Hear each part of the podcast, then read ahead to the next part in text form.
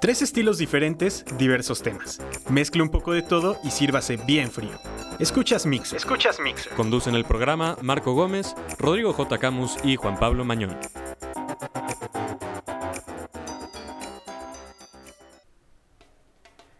Bienvenidos sean a este nuevo episodio de Mixer. Hoy falta Rodrigo, que sí estuvo la vez pasada, pero tenemos a Juan Pablo Mañón. Y nos vamos a ir intercambiando.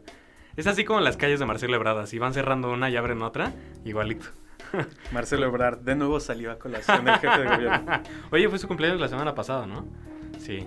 No, la verdad es que ahí van las obras. Ahora sí, ya. Sí, me subí al- Sí. a la línea 12 y la verdad es que quedó muy, muy padre.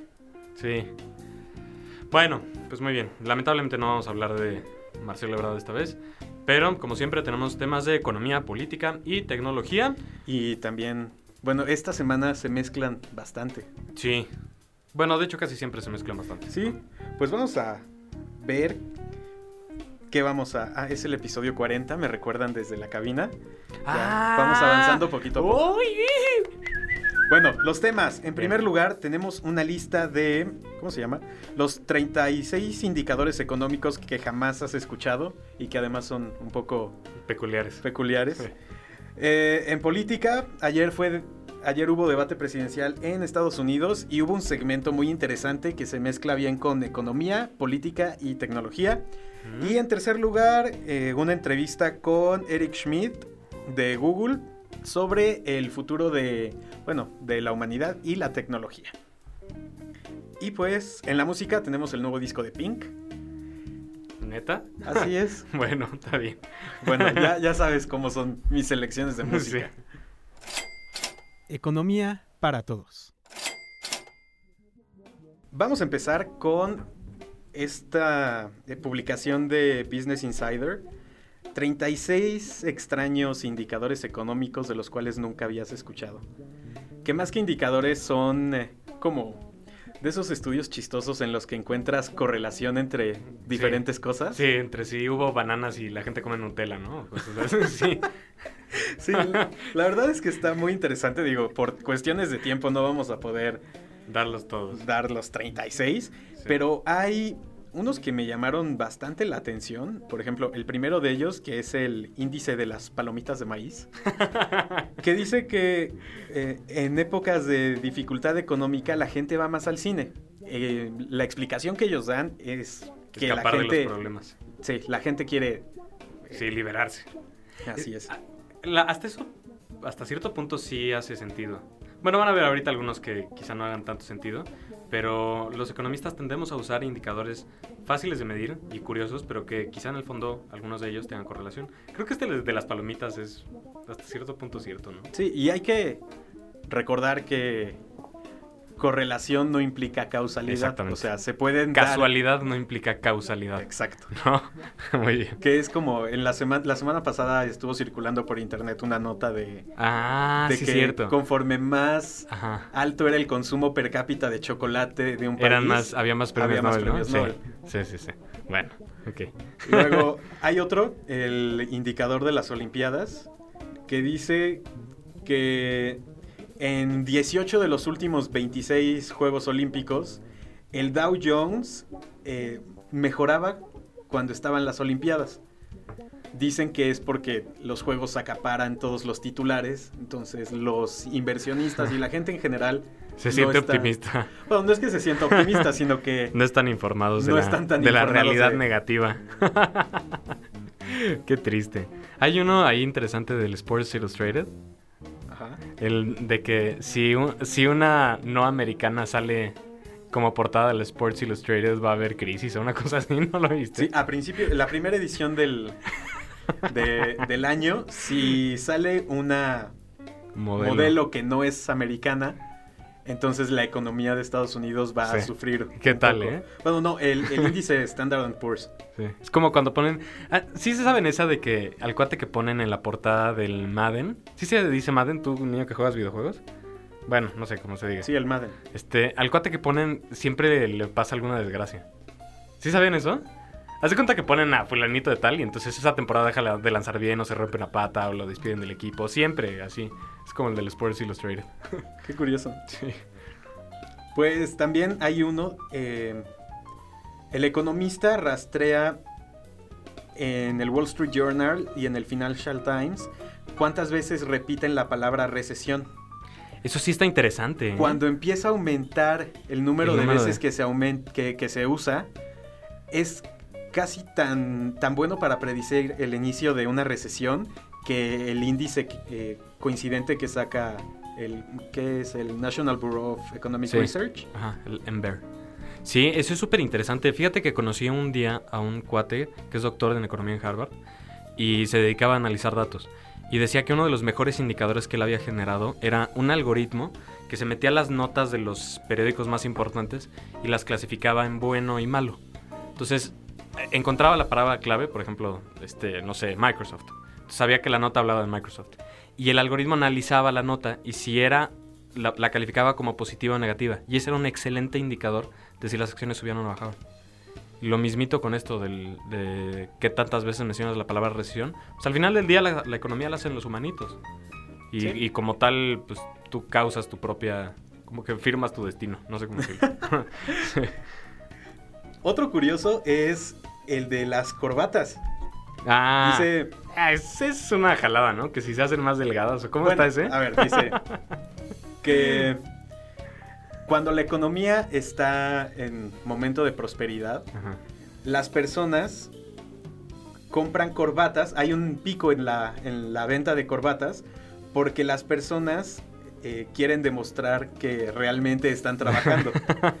Pero cuando bueno. hay, cuando es época de crisis y hay austeridad, eh, las corbatas se hacen más delgadas. Eso sí es una jalada, ¿no? ¿O? ¿Qué, qué explicación le puedes encontrar a eso? Pues no sé. No, es, Pero es una si te de moda. fijas, si te fijas, últimamente las corbatas más delgadas están de moda. Sí, pero esas también estuvieron hace, ¿qué? ¿20 años? Yo creo que es ahí más un tema cíclico. Quizás los ciclos de la moda empatan con los ciclos económicos. Pues quién sabe. Pues ¿eh? sí, puede ser. Oye, otro interesante que ese sí, sí es una, uno muy utilizado, el índice Big Mac. Bueno, pero no es tanto. Ese yo le veo más utilidad que, que a todos los demás que menciona esta nota. Fuera del de la recesión. Sí. El índice Big Mac es uno que clasifica cuánto, cuánto cuesta una Big Mac en distintos países. Entonces, como, como la Big Mac es un producto muy estandarizado, o sea, las cantidades de carne, de aceite, el número de empleados, casi casi el lugar que escogen, el tamaño del local, como es un producto ultra estandarizado a lo largo del mundo, pues es un muy, muy buen eh, medidor de qué tan cara es una economía o no. O sea, si, si una Big Mac cuesta, no sé, 10 dólares en Estados Unidos y, y 5 euros, quiere decir que el tipo de cambio es 2 a 1, ¿no? Y con eso pueden medir si, si está devaluada o, sobrevalorada una moneda. Exacto. Sí. Hace poco sacaron un eh, algo muy similar, pero que se va por el costo de eh, los costos laborales. O sea, cuánto cuesta tener a un empleado de McDonald's haciendo Big Mac en los diferentes países. Ajá, este- Está también muy interesante. Sí, si encuentro el link también lo dejo en el sitio. Entonces, sí, hay. Oye, hablando de eso, bueno, es, es- va a ser seguramente la nota que, que daremos en economía, pero interesante que, perdón que me meta al terreno, pero que en el debate eh, Romney diga lo del tipo de cambio de China, Sí. ¿no? Y bueno, sale a colación por el tema de la Big Mac. Bueno, sí, en, en el siguiente bloque lo, lo platicamos porque también en la mañana eh, hubo una nota en cuanto a que el yuan volvió a cerrar en un tipo de cambio máximo. Entonces, sí, hay quienes dicen que los chinos están, bueno, en ese afán de manipular la moneda y decir que no la están manipulando, la están manipulando para que para hacer quedar bien a Obama. ¿En serio? Eso es lo que están diciendo. Esas teorías de conspiración están cada vez más cañonas. Pero es lo que le gusta a la gente, escuchar teorías de conspiración. sí, sí, bueno. ¿Qué otro indicador económico? Para pegarnos Creo al tema. que ya no Son todos los tiempo. interesantes, ¿no? Y son Bueno, todos los interesantes. Sí. Entonces, O moralmente declarables. bueno, no hay cosas que digas así, ay, no podemos decir esto. Bueno. Pero les dejaremos la lista entera Sí, para ahí que vean. en el sitio para que chequen para que chequen estos 36 indicadores económicos que no conocías y que son bastante raros.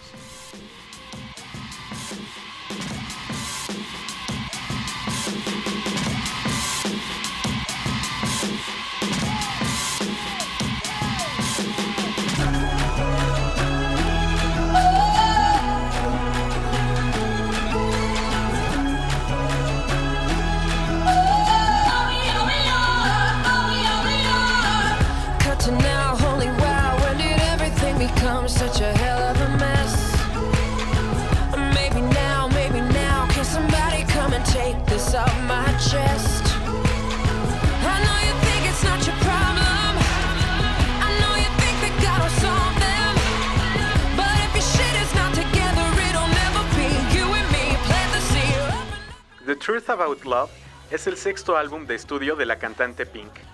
Estrenado el 14 de septiembre, en su primer fin de semana alcanzó el primer lugar en la lista Billboard con 281 mil copias vendidas.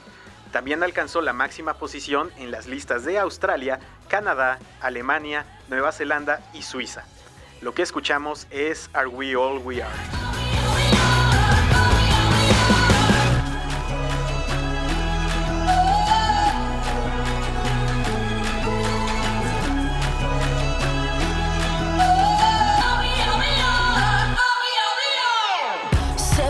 Seconds, seven seconds, that is all the time you got to make your point. My attention, my attention's like an infant trying to crawl around this joint.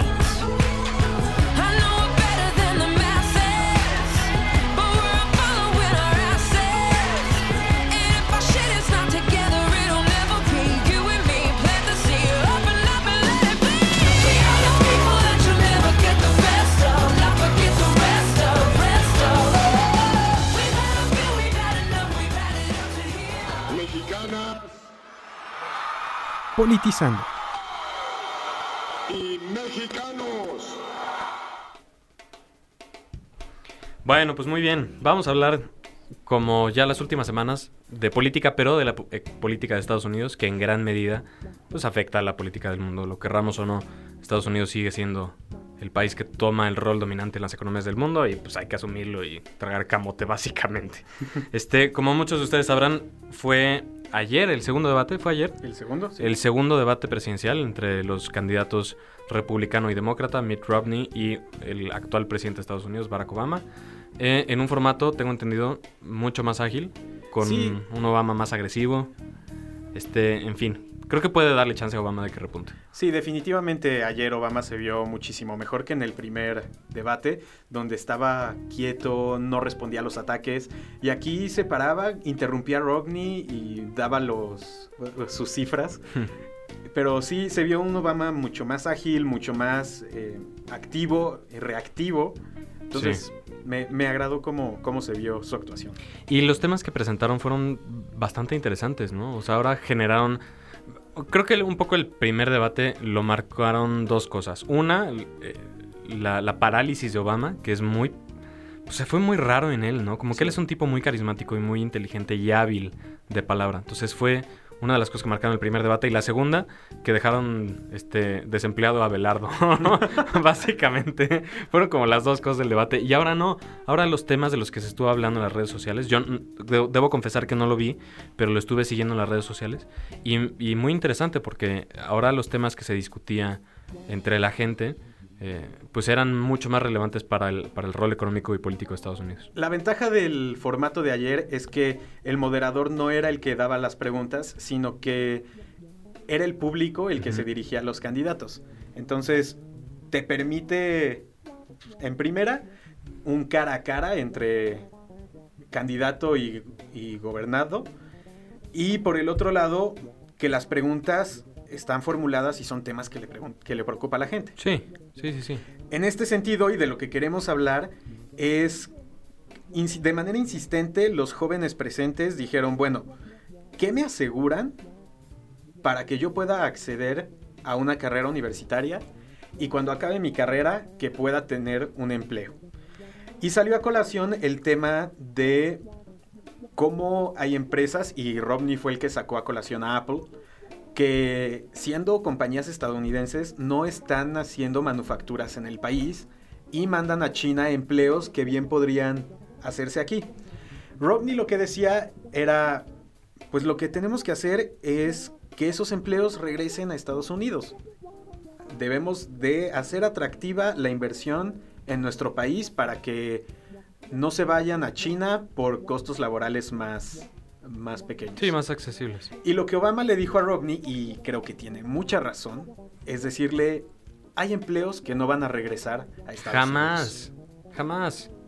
Y lo que Obama dijo es, yo no quiero regresar a Estados Unidos empleos de poca capacitación y, y de un salario bajo. Lo que quiero es que creemos empleos de alta capacitación Claro. y con empleo con Claro, salarios altos. Exacto. Sí, aquí la cosa es un, es un círculo vicioso. Este. Que, que además en el fondo eh, empieza a denotar un tema que quizá para las personas que son ajenas a, esto y que no han investigado de fondo o que, no han oído, este, yo por el tema de mi tesis la verdad es que me, me trato de informar un poco de eso. Pero en Estados Unidos el problema educativo es fuerte. Es, es mucho más fuerte que en muchas áreas del mundo y está muy relegado. Pero hagan de cuenta que allá los gringos tienen no una, sino dos Elbaesteres. Tienen dos sindicatos que hacen in- inamovible a los profesores. Si tú como director de una escuela quieres correr a un profesor, no puedes legalmente, lo tienes que mantener. Se los rolan a los profesores malos, en fin. Entonces la calidad educativa de la mayoría de las universidades estadounidenses deja muchísimo que desear.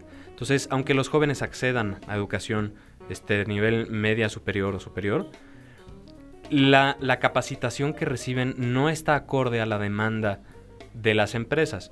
Un caso icónico fueron las, las declaraciones que hace algunos meses hicieron, este, me parece que creo que fue tal cual Schmidt de Google, que decía, bueno, pues es que si se fijan, las ofertas de trabajo que lanza la industria de tecnología son muchísimas. O sea, estamos demandando muchísimos ingenieros y estamos demandando técnicos altamente capacitados. La cosa es que vienen candidatos que no llenan nuestras expectativas. Entonces tenemos que contratar al chino, al brasileño, al mexicano que vienen y están mucho más capacitados que un gringo.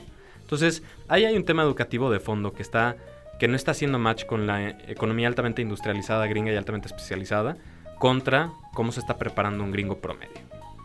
Pues sí. Es De hecho, es lo que decía Obama. Yo lo que quiero es que apoyemos a los ingenieros, que haya técnicos que puedan satisfacer la demanda que hay en el mercado tecnológico. claro, y no traerte una ensambladora a poner a puro güero ahí Sí, a- poniéndole a tornillos. abrir otras dos fábricas de Foxconn aquí en ¿no? California. Imagínate, ¿no? Sí. Bueno. Y bueno, creo que nos queda como minuto y medio, un minuto. Si quieres mencionar algo del tipo de cambio de, del yuan. No, simplemente que acusaron ahí a China de la manipulación que hacen. Este, y, hoy leía en el blog de, Paul Krugman, eh, me parece que él fue el que compartió la nota, de decir, bueno, pues sí, los chinos, ¿qué? bueno, los chinos podrían, podría cualquier candidato reclamar que están ahí moviendo el tipo de cambio, pero pues ya tampoco están alejados, o sea, ha- han hecho que su economía empate con el valor que ellos quieren otorgarle a su moneda. Este, y ahí la pregunta es si Estados Unidos ha hecho lo mismo con el dólar, porque pues hasta hace no mucho la- las reservas de todos los bancos centrales estaban en, en pancholares y pues ahora quién sabe si... Pues Bueno, es la gran también duda, ¿no? todo el estímulo monetario que ha estado dando la Fed. También hay quienes discuten qué tanto podría afectar al tipo de cambio. Sí, sí, sí, sí. Bueno, es un tema un poco más especializado, ¿no? Que normalmente la economía aterrizada que hacemos. Pero bueno, es, es importante notar cómo, cómo dentro de los debates presidenciales ya juega muchísimo el rol internacional y deja de ser Estados Unidos el, el- la máxima preponderancia, ¿no? De, de- vamos a decir, de- del tema gringo, ¿no? Hablan de la migración, hablan de los chinos, hablan del... de- en fin, Sí, ya se, se abren un poco más. se en abren un poco más al mundo.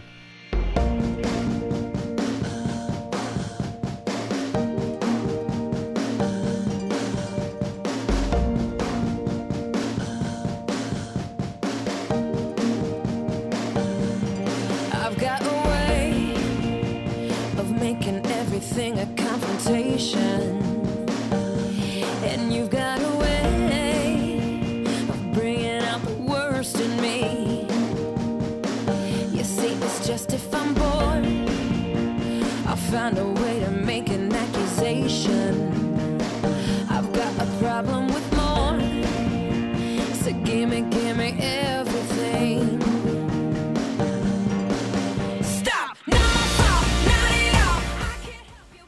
El disco ha sido bien recibido por la crítica.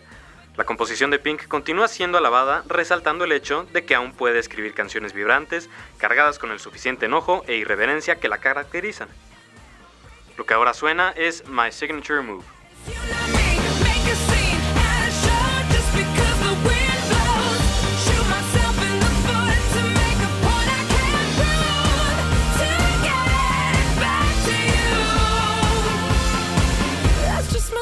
My signature move.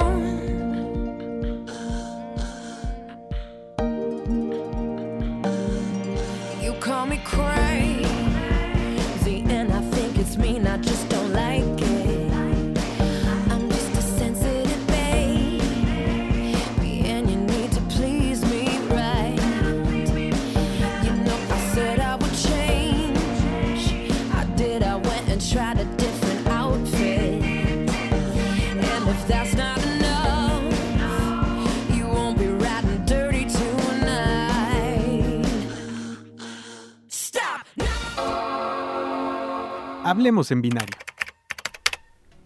Y ya para cerrar, vamos a hablar de Google. Qué curioso que...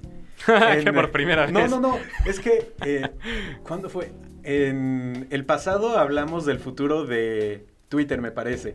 Y en el antepasado del de Facebook. Y en el anterior del de Apple. Y en esta ocasión nos toca Hablar hablar, del futuro del de Google. futuro de Google o cómo es que Google imagina que se va a desenvolver para ofrecernos un futuro diferente. Eh, lo que, en lo que nos vamos a basar es una conferencia que dio eh, eh, Eric Schmidt, el, presidente de la junta directiva de, Google, en una conferencia en Paradise Valley, Arizona, en el que dice que básicamente Google o, o lo que le- a lo que le tira la industria tecnológica es a simplificar la vida de los usuarios. De a alejarnos de, de estar cargando con muchas cosas, con muchos gadgets, y que en un solo dispositivo tengas todo lo necesario para tu vida. Sí. Y pone ejemplos muy específicos. Dice, imagínate que tú ya duermes en una cama que analiza tus ciclos ¿De sueño? R.E.M., sí. y te despierta en el momento en el que tu sueño está más ligero para que no te despiertes eh, de una manera este, Abrupta. abrupta Sí. y estés más cansado que... De hecho, hay una aplicación para iPhone. Excelente, ¿eh? se la recomendamos. Es, no sé si usas la misma. Estamos hablando de la misma, pero es Sleep Cycle, ¿no? Exacto. Sí, sí, es muy bueno. Es muy buena, pero bueno. Y dice un coche que se maneja solo y que te lleva a donde quieres. Y bueno, entra a cosas un poco más... eh, entra a cosas un poco más bizarras como un robot que va en tu representación a fiestas en la noche y que al día siguiente te dice qué tal estuvo la fiesta. Pero, digo, a eso sí le, sí como que, bueno, ¿y para qué ver un robot a una fiesta? Vas tú, son de esas, Va, Mandas a Chapo y ya está, ¿no? son de esas cosas que, que, que no puedes eliminar tanto el contacto humano. Sí, sí. Pues hay, hay puntos interesantes. Fíjate cómo, bueno, nuestras dos empresas favoritas, Google y Apple, tienen visiones muy distintas. Bueno, muy cercanas en cuanto a la facilidad que van a tener los seres humanos del futuro en hacer muchas cosas, pero muy distintas en cuanto a cómo las van a realizar. Si te fijas, siento que Apple le ha tirado más a centralizar todo en un solo aparato con suficiente capacidad de comunicación y de velocidad para que haga muchas cosas por ti. El ejemplo es el iPhone, ¿no? Como, como añaden más capacidad, este, mayor rapidez, más conectividad, etc. Y eso te da pie a que ya ahora es tu cartera y ya es tu cámara fotográfica y ya es tu cosa esa de los ciclos de sueño, ¿no? Tal.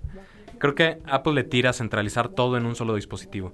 Que empata un poco con la propuesta de Motorola, que pues, si recordaras que, el- que el- su... ¿Cuál era el, el- El, ah, Ajá, esa cosa, no me acuerdo, era el Motoroy, creo. no, no era el Motoroy. Bueno, que tenía suficiente capacidad de procesamiento para funcionar como el núcleo de una computadora. Entonces, no duden que va a tender para allá eh, el, el- el mercado de Apple. Y por el contrario, Google, como que siento que su visión es más ofrecer un servicio en la nube y distintos artefactos que hagan uso de él, como los lentes que acaban de presentar hace no mucho, que tienen la realidad aumentada, como su propia línea de teléfonos. Y, por eso Eric Schmidt habla de, más bien la cama es la que va a analizar tus ciclos de sueño y no tu teléfono. ¿no? O más bien va a ser tu coche el que va a manejar y no vas a poner tú tu teléfono para que lo opere. Son... eh, quizá es, es algo muy sutil, pero es interesante ver cómo, cómo hay distintas percepciones de lo, que, de lo que puede ser la vida del futuro, aunque todo vaya encaminado a facilitarle la vida a los usuarios. Sí, y creo que mucho de lo que a lo que se le debe apostar es esa integración. Es que si tú te pones a pensar en eh, bueno, a mí me encanta la ciencia ficción, como que siempre se me ha hecho eh, esa capacidad de imaginar el futuro que se presenta en este tipo de, de literatura y también de cine. Y porque es lo que el ser humano anhela. Y cuando tú ves, no sé, desde los supersónicos, sí, cómo la integración es esencial, una casa inteligente que tiene toda la información que necesitas Sí. y tiene los medios para hacértela llegar. sí, exactamente. Entonces, y la ventaja de Google es que Se está convirtiendo en eso. se está convirtiendo en el proveedor de información. Sí, Y es lo que mencionabas de, de cómo Apple y Google se han diferenciado. Google le ha estado tirando a ser el proveedor de información, mientras Apple le ha tirado a ser la manera en que esa información te llega. exactamente, el proveedor de la herramienta. Exacto. Por eso eh, fue extraño el, el divorcio entre Apple y Google icónicamente con, con Con- YouTube y con Maps, ¿no? Porque sí, como tú dices, Google ya se dio cuenta que, que ellos no pueden hacer la herramienta y que tienen el poder de la información. Y por otro lado, este Apple ha estado frustrándose últimamente con el tema informativo y, y por- y- y puliendo mucho las herramientas. Entonces, pues es interesante cómo empiezan a tomar distintos roles, como Facebook por ahí ya empieza a ser tu identidad en línea. Que era una- ¿Te acuerdas que en algún, que en algún este episodio de Mixer lo comentábamos? Como, como tu, tu segunda realidad o, o el tú virtual era Facebook y poco a poco empieza a ser así. El- la inclusión de una biografía en vez de un timeline. Este, la inclusión de una, una foto de portada y tu foto de perfil que eres tú. Es interesante cómo se empieza a mover todo eso a- y cómo tiende cada uno a encontrar su línea de especialización para ofrecer un futuro integral. Sí, lo interesante va a ser en estos momentos en el que todavía son un poco competencia, que todavía no encuentran la manera en que se complementan el uno al otro, esta guerra en cuál va a ser el resultado para los usuarios. Sí, que no necesariamente es el más benéfico, ¿no? Por el Sí. poder económico y el capitalismo. Lo que tiene inherente a... Sí. Pues está muy interesante. esta Lean la situación. nota, sí está... Lean la nota, está interesante. Y Sí. también creo que es una oportunidad para irte a otro tipo de contenidos en estos días que el tema central va a ser la presentación de Apple Sí. de la próxima semana. Sí, sí, el 28 de noviembre. 23 Aparentemente... de octubre. 23 de octubre. Aparentemente iPad mini, ap- aparentemente renovación del iMac. Pues Este, sí, a ver qué nos presenta. a ver qué nos presenta. Bueno, pues muy bien.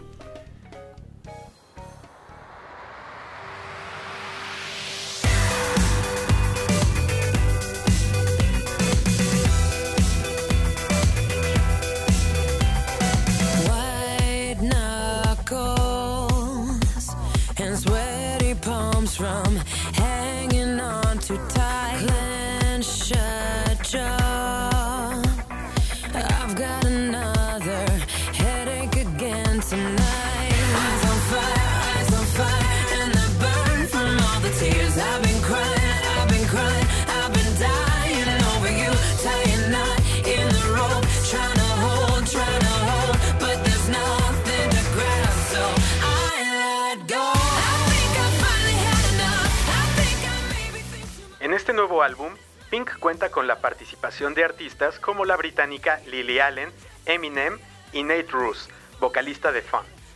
Lo que escuchamos es el primer sencillo del disco Blow Me One Last Kiss, el cual fue un éxito inmediato en las listas de popularidad.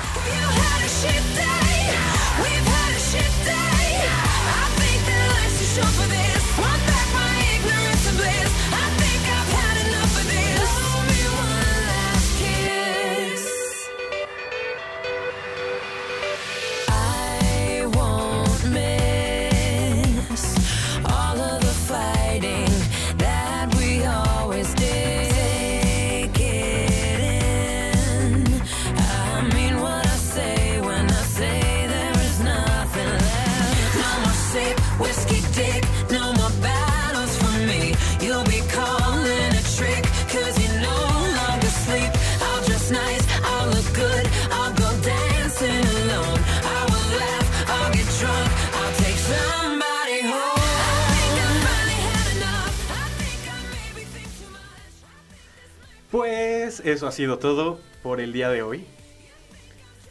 Ay, yo ya me cansé de la, de la política gringa. De verdad me tiene con miedo lo que vaya a suceder.